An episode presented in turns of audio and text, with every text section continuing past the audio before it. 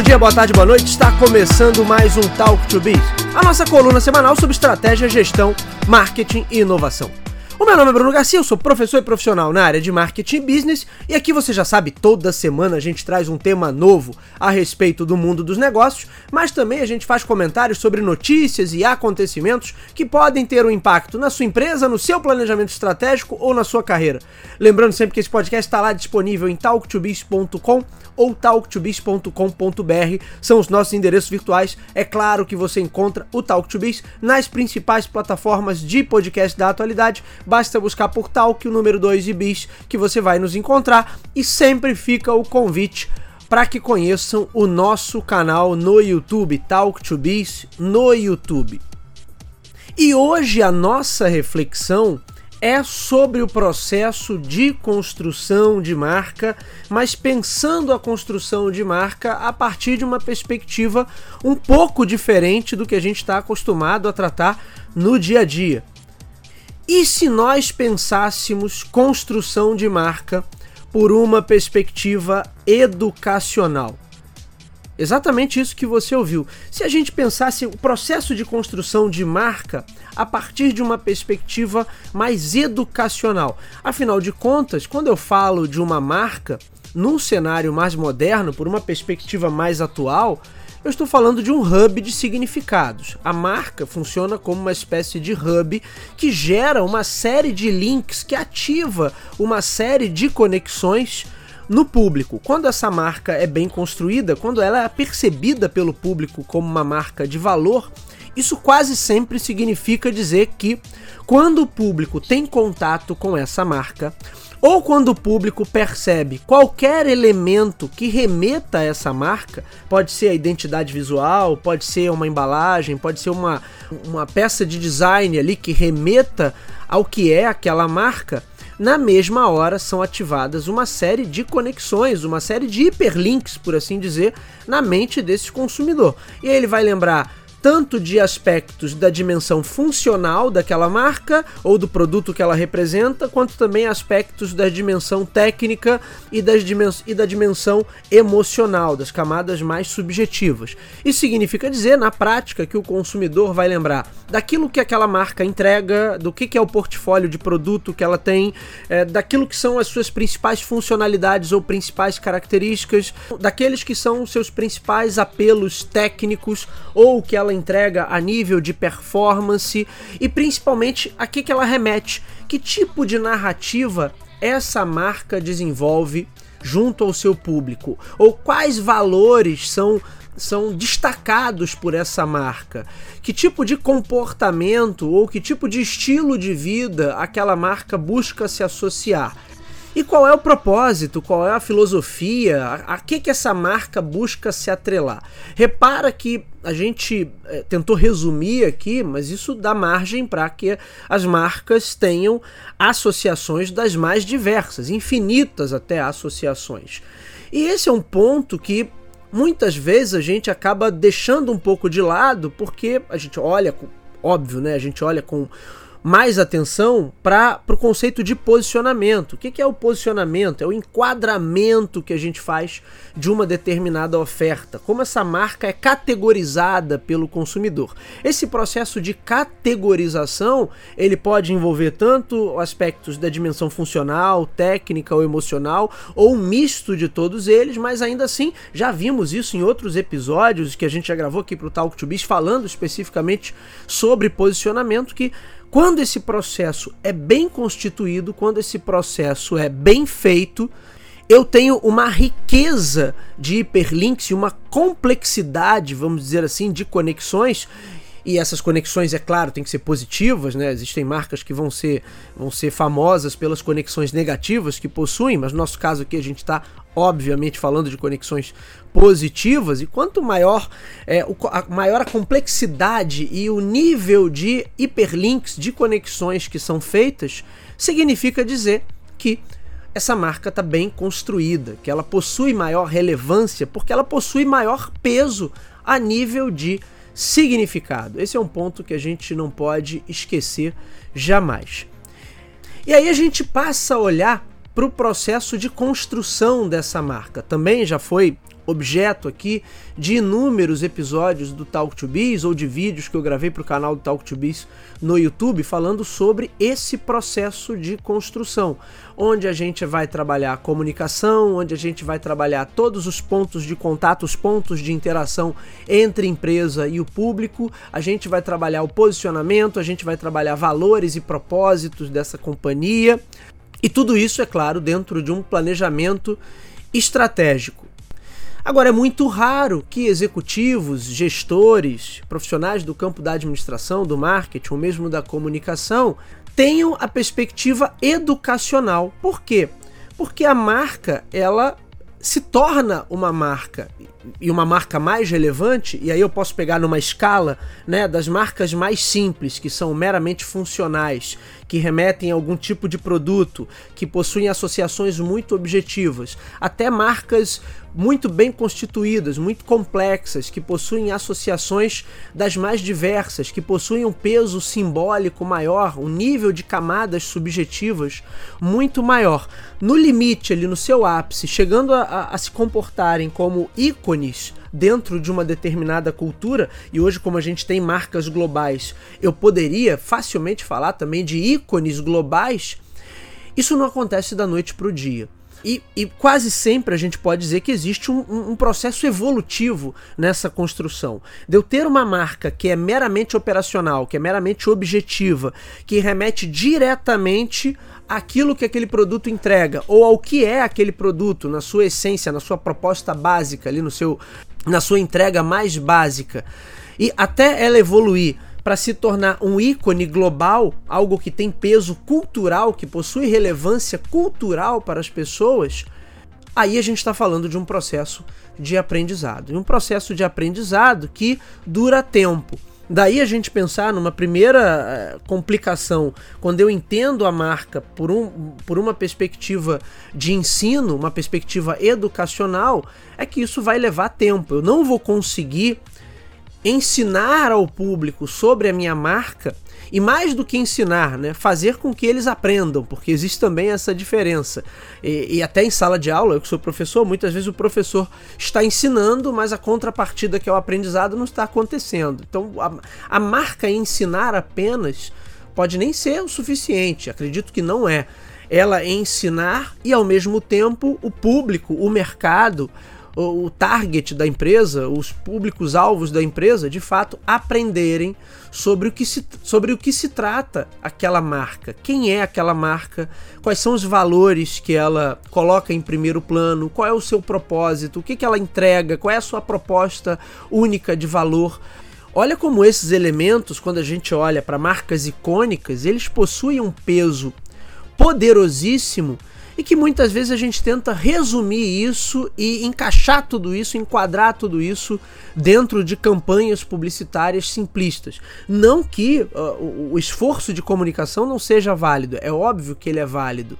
Agora, enquanto eu não tiver essa perspectiva de construção de marca como um processo educacional, um processo onde toda a estrutura organizacional precisa estar direcionada e focada para fazer com que o público de fato entenda e perceba é, o que está sendo colocado ali, quais são, quais são as posturas, quais são os tópicos, quais são os valores, quais são as características, quais são os principais atributos e os principais benefícios, o que está em jogo em relação àquela marca ou àquela oferta, se eu não tiver esse olhar, possivelmente a coisa não anda.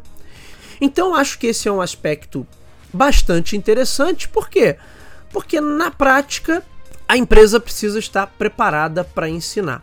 E isso na maioria das vezes não acontece, porque a gente entende, acaba tendo uma visão bastante arrogante até de que a comunicação, embora seja um processo encarado já como um processo de mão dupla, ele é muito mais potente quando a emissão é dada pela empresa e da, da marca para o público, e ao contrário do público para a marca, a coisa já não funciona tão bem. Fica aquela coisa do professor que só ensina para uma turma que não aprende. Olha, a gente está comunicando.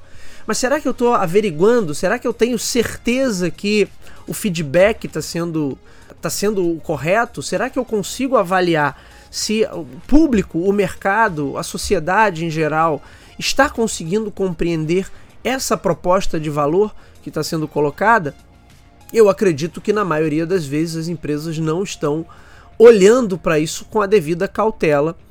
E aí a gente chega a uma série de problemas. Por quê? Porque aí a empresa passa a comunicar, quase sempre o esforço de construção de marca fica restrito ali ao esforço de comunicação, o que já vimos em vários outros episódios é um grande erro, uma grande tolice. Eu acabo limitando o alcance dessa de, dessa marca, acabo limitando o alcance desse processo educacional e acabo agindo até com certa arrogância. É o que acontece, por exemplo, quando marcas que ainda não se desenvolveram tanto, com marcas que uh, ainda estão nesse processo, nessa, nessa, nessa escadinha, né, para chegar um dia a conquistar maior relevância e valor subjetivo, mas elas tentam já agir como se tal valor existisse e como se o público já reconhecesse aquilo. Portanto, é uma marca que fala como se já tivesse um relacionamento constituído com o público e na maioria das vezes por não ter esse relacionamento constituído, o que que acontece? Aquele esforço de comunicação é visto como um esforço cínico, ele não tem penetração no público, ele não tem a adesão do público. É até curioso, porque se a marca está bem no começo do seu, do seu processo evolutivo, é claro que de início ela vai estar tá muito mais ancorada em aspectos objetivos e técnicos da oferta. Ela vai estar tá muito mais preocupada em dizer aquilo que ela faz e aquilo que ela entrega de melhor. Se ela já tenta adotar um discurso mais subjetivo, mais abstrato, mais emocional logo de cara, o público primeiro, não vai ter condição nem de compreender, porque vai pensar assim: bom, essa marca talvez esteja falando com outra pessoa, não comigo. Logo, há uma desconexão ali imediata, não há um, um match. É, a, a, possibilidade de engajamento em relação a essa comunicação vai ser muito, muito, muito mais baixa. Por outro lado, a coisa toda pode soar como cínica, pode soar como ridícula, pode soar como uma tentativa pastelão da marca fingir um relacionamento, um nível de relacionamento, um nível de profundidade ali nessas relações e nesse, nesse diálogo com o consumidor que na prática não existe. E óbvio que isso não vai ter efeito nenhum quando não tiver o efeito inverso, de inclusive afastar as pessoas, porque elas podem começar a entender isso como uma pegada meio oportunista. E aí você tem um problema? Esse processo educacional tem que, tem que ser um processo verdadeiramente de diálogo.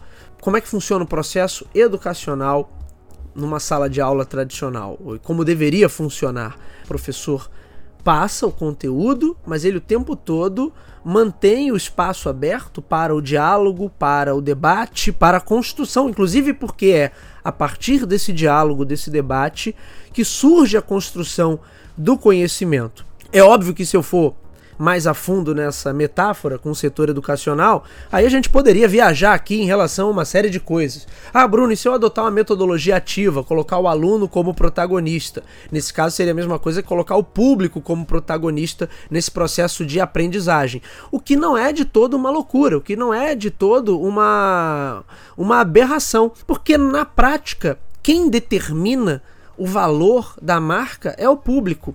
E a simbologia da marca, a quantidade de conexões e as conexões que serão válidas ou não, elas são ou não validadas pelo público. A empresa pode dizer o que quiser sobre a marca. Os seus principais executivos podem dizer o que quiserem também sobre a marca. As ações de comunicação podem pintar um cenário maravilhoso, cheio de associações bacanas, cheio de links de alto valor. Porém, em última instância, quem que vai determinar se aquilo ali está validado ou não? Se aquilo ali pode ser levado a sério ou não? Se aquilo ali vai encontrar respaldo e reverberação na sociedade ou não? É o público. Portanto, a marca é uma construção externa à empresa. A empresa usa dos, das suas ferramentas, da sua infraestrutura, para gerar as, os melhores estímulos possíveis, por assim dizer, para dar todo o suporte para que essa construção seja uma construção positiva. Mas, em última instância, essa construção ela acontece fora dos muros da organização. Aquilo que o público encara a respeito daquela marca é aquilo que o público aceita em relação àquela marca que vai fazer toda a diferença, que vai dizer se aquela marca tem maior valor ou menor valor, se ela tem maior relevância ou menor relevância, se ela é mais ancorada em aspectos objetivos e técnicos ou se ela está mais ancorada em aspectos subjetivos. Se ela pode ser enquadrada como uma marca relevante, diferenciada, que é o mais importante para gente, e icônica, um elemento de fato ativo dentro de uma determinada cultura, ou se ela é apenas uma marca funcional, uma marca operacional, que está ali num nível mais superficial, mais elementar, que ela indica os produtos que ela vende e, quando muito, ela representa determinadas características e atributos técnicos ou funcionais, não mais do que isso. Um outro ponto que é importante a gente destacar, se a gente entender esse processo de construção de marca por uma perspectiva educacional, tem a ver com o timing. Porque afinal de contas, o processo educacional, ele demanda tempo. E esse processo de construção de marca, para gerar algo sólido e para gerar algo relevante, ele tem, também demanda tempo. Bruno, mas se a empresa tiver muito dinheiro e usar tudo que tiver para ir em direção à comunicação, para para fazer comunicação, para fazer com que é, a marca e seus produtos apareçam em todo lugar. Ótimo, você aumenta o nível de conhecimento da empresa, da, daquela marca, você aumenta o alcance da companhia. Certamente mais pessoas vão olhar para aquilo ali e vão reconhecer: poxa, já vi essa marca, já vi um anúncio dessa empresa, já vi alguma coisa a respeito desse produto. Então, certamente você amplia essa base de pessoas que conhecem a tua oferta e aumenta, melhora substancialmente a conscientização a respeito da sua marca e de tudo que está atrelado a ela. Mas por mais que eu tenha dinheiro e por mais que eu consiga acelerar esse movimento, a marca não deriva diretamente da comunicação, como também já vimos em outros episódios aqui do Talk to Biz. Mas a marca deriva principalmente do conjunto de experiências e interações acumuladas ao longo do tempo entre a empresa nos seus mais diferentes pontos de contato e o público externo. É dessa massa que sai uma média ali, que vai ser uma média positiva ou negativa. E é a partir daí que a marca é construída. A comunicação, ela chama atenção, ela reforça os conceitos, ela ajuda a aumentar essa conscientização, ampliar esse alcance da marca, mas não se enganem, se a marca tem valor, é porque de fato ela conseguiu gerar experiências e interações também de valor para o seu público. Isso significa que a coisa vai muito além da comunicação. Significa que ela é capaz de entregar um bom, um bom produto, significa que ela é capaz de entregar um bom produto, significa que ela é capaz de cumprir as suas promessas, significa que ela é capaz de dar conta do atendimento e do diálogo com o seu consumidor, seu público, nos mais diferentes canais, nas mais diferentes plataformas de mídia, significa que ela consegue dar suporte e significa que em toda a interação dessa empresa com a sociedade à sua volta, ela se mantém coerente com a promessa, com os valores, com todas essas associações que são trabalhadas na comunicação.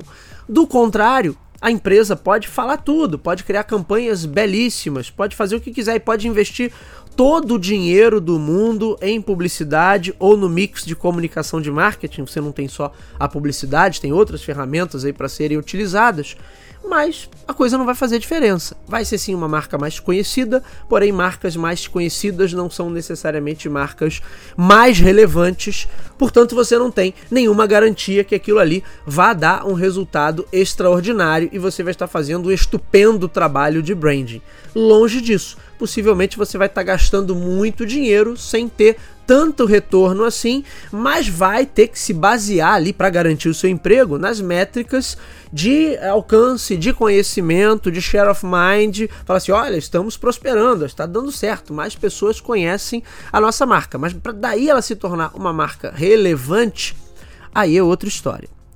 Ah, Bruno, mas o que eu vendo não depende dessa relevância, não depende da criação dessas camadas adicionais de valor e de elementos subjetivos.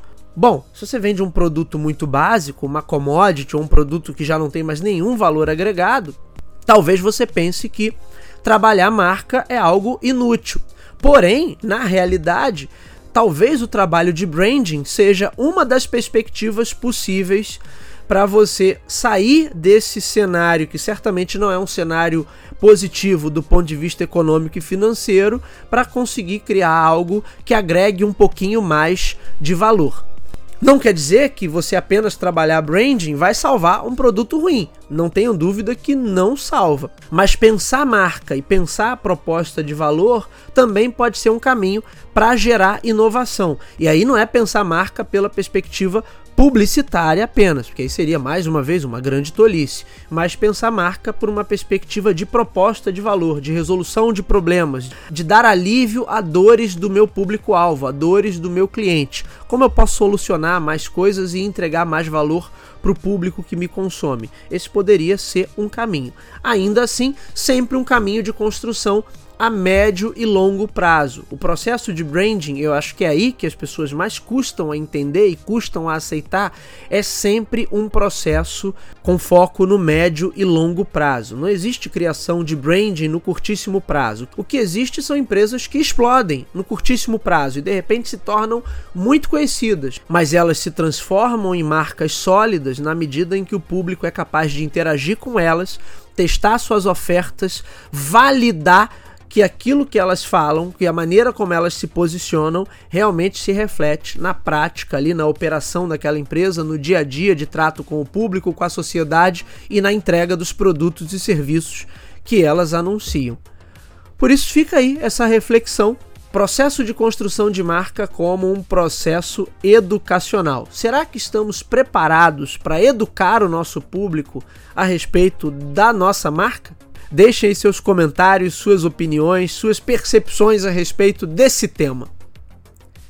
Muito bem, senhores, esse foi o nosso Talk to Biz de hoje. O meu nome é Bruno Garcia, estou nas principais plataformas sociais. Bruno Garcia no LinkedIn, Bruno Underline Talk to Biz no Instagram. O nosso programa, você já sabe, ele está disponível nas principais casas do ramo. Se você é usuário Apple, vai lá no aplicativo de podcast do iOS. Se você é usuário Android, vai lá em Google Podcasts. Se você está acostumado a ouvir suas músicas e seus programas prediletos pelo Spotify, Deezer, Amazon Music ou em tantas outras plataformas que existem por aí, basta nos procurar Talk, o número 2 e Bis que você vai nos encontrar. É claro que você pode ir direto na fonte encor.fm barra ou nos nossos endereços virtuais talktobiz.com e talktobiz.com.br. Por fim, fica aquele meu pedido de sempre. Se você acompanha o nosso trabalho, gosta do conteúdo que a gente produz por aqui, compartilhe, indique para os seus amigos. Vamos atuar nessa corrente do bem, levando bom conhecimento sobre estratégia, gestão, marketing e inovação a um número cada vez maior de ouvintes. É isso, meus amigos. Hoje vamos ficando por aqui. Nos vemos na semana que vem. Um abraço a todos. Até lá.